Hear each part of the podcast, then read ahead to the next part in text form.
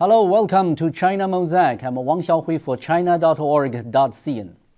For many foreigners who have visited or work in China, one of their strong impressions is that the country is very safe. Here you can go out alone late at night to eat at a food stand without feeling nervous. You can also let your younger children ride public transport all by themselves without worrying about their safety. This year, 2018, marks the 40th anniversary of the launching of the Reform and Opening Up policy in China. Over the past four decades, the country has achieved fast economic growth, while social peace and stability have been maintained to the fullest extent at the lowest cost. Of course, there are still unsolved problems. However, from the overall perspective, Chinese society remains harmonious and safe. In my eyes, this should be attributed largely to the culture, economic, and political environment of the country. China has a time honored civilization spanning some 5,000 years and continuing uninterrupted to this day. As a result, Chinese people share a strong sense of belonging to their motherland, in which they have a great pride. In the Chinese language, country or 国家 contains two characters.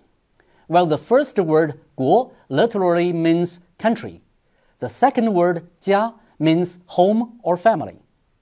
In the eyes of the Chinese people, the country is like one big family. It is because of this strong sense of belonging that Chinese society remains so cohesive. As an ancient Chinese saying goes, when granaries are full, people will know propriety and moderation.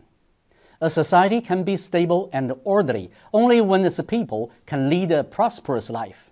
After the introduction of the reform and opening up policy in 1978, China achieved fast economic growth and significant scientific and technological progress. It has become the world's second largest economy, with its per capita GDP has doubled and redoubled many times over the four decades. In the meantime, the Chinese government has taken various measures, such as those to fight corruption, reduce poverty, and promote the rule of law in order to uphold social equity. Thanks to these efforts, the potential factors that might destabilize society have been greatly reduced. Apart from government departments, including the police and the judicial departments, the general public also contributes much to social governance. Xicheng Dama is an outstanding example. Wearing red vests and caps, middle-aged and elderly female volunteers in Beijing's Xicheng district act in various capacities, patrols, cleaners, and parking lot attendants to ensure a clean, safe, and harmonious environment. Another example is the concept of the Chaoyang resident, which helps police investigate swindling activities, celebrities' involvement in drugs, and other cases. The development of information technology has created new ways of linking the police and the public.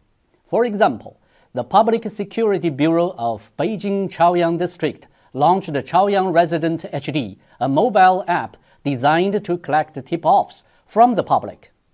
By jointly combating crimes in such ways, the public and the police have developed an ever increasing level of mutual trust and positive interaction. The safety and stability in China didn't come easily. Rather, it should be attributed to the efforts made by 1.3 billion people to pursue fairness and justice under the leadership of the Communist Party of China and the Chinese government. For both Chinese and foreigners living in the country, the sense of safety and security is very precious. Thank you for watching.